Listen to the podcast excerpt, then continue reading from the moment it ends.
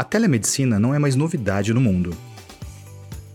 A prática já é uma realidade há anos em países estrangeiros. No Brasil, porém, a permissão para certas modalidades da telemedicina, como a teleconsulta, foi liberada como iniciativa ao combate contra a pandemia da Covid-19. A regularização trouxe junto uma série de questionamentos sobre a prática. Afinal, é um formato de atendimento considerado novo por parte de pacientes e profissionais da saúde. É natural. As novidades sempre geram dúvidas, e com a telemedicina não foi diferente. Essa prática é um avanço importante que facilita o acesso de atendimento para os médicos e pacientes nas mais diversas áreas do país. Essa é uma nova série aqui do iClinic Podcast, onde abordaremos, em quatro episódios, a teleconsulta como objetivo principal, suas vantagens, como utilizar da melhor forma e quais os próximos passos a respeito dessa nova tecnologia. Eu sou Jason Costa. E eu sou a Bárbara Bueno aqui da iClinic. Nesse episódio, vamos ver quais foram os principais impactos da pandemia na teleconsulta.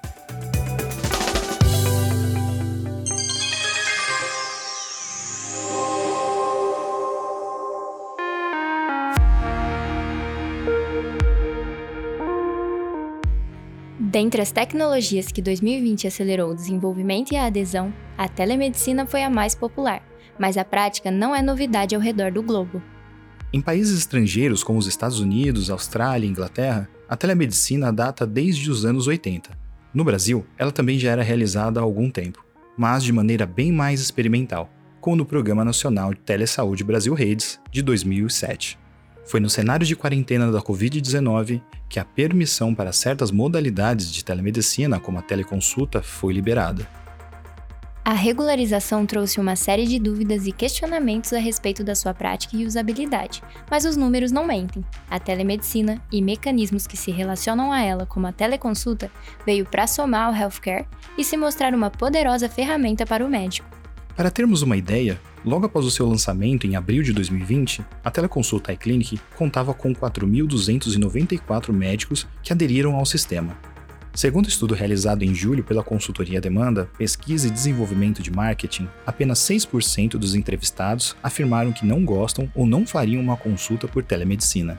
Segundo pesquisa, a telemedicina traz benefícios ao sistema de saúde. Realizada pelo Instituto de Estudo de Saúde Complementar, as experiências com telemedicina melhoraram em algum grau a acessibilidade aos cuidados médicos, a qualidade do atendimento ou ambos. O custo de deslocamento para pacientes é reduzido, segundo relatos, além de haver uma melhora na eficiência da assistência. Já a Associação Nacional dos Hospitais Privados afirma que após a pandemia, a teleconsulta deve crescer até 15% por ano. Por hoje, ficamos por aqui. No próximo episódio, vamos falar mais sobre teleconsulta e otimização de atendimentos. Se você gostou desse episódio, assine nosso feed na sua plataforma de preferência para ser notificado sempre que um novo episódio for lançado e compartilhe esse episódio. Não se esqueça de curtir a iClinic no Facebook e Instagram pelo arroba iClinicApp. E se você tem alguma dúvida, sugestão ou crítica, mande pra gente no educação.iclinic.com.br, sem acento e cedilha.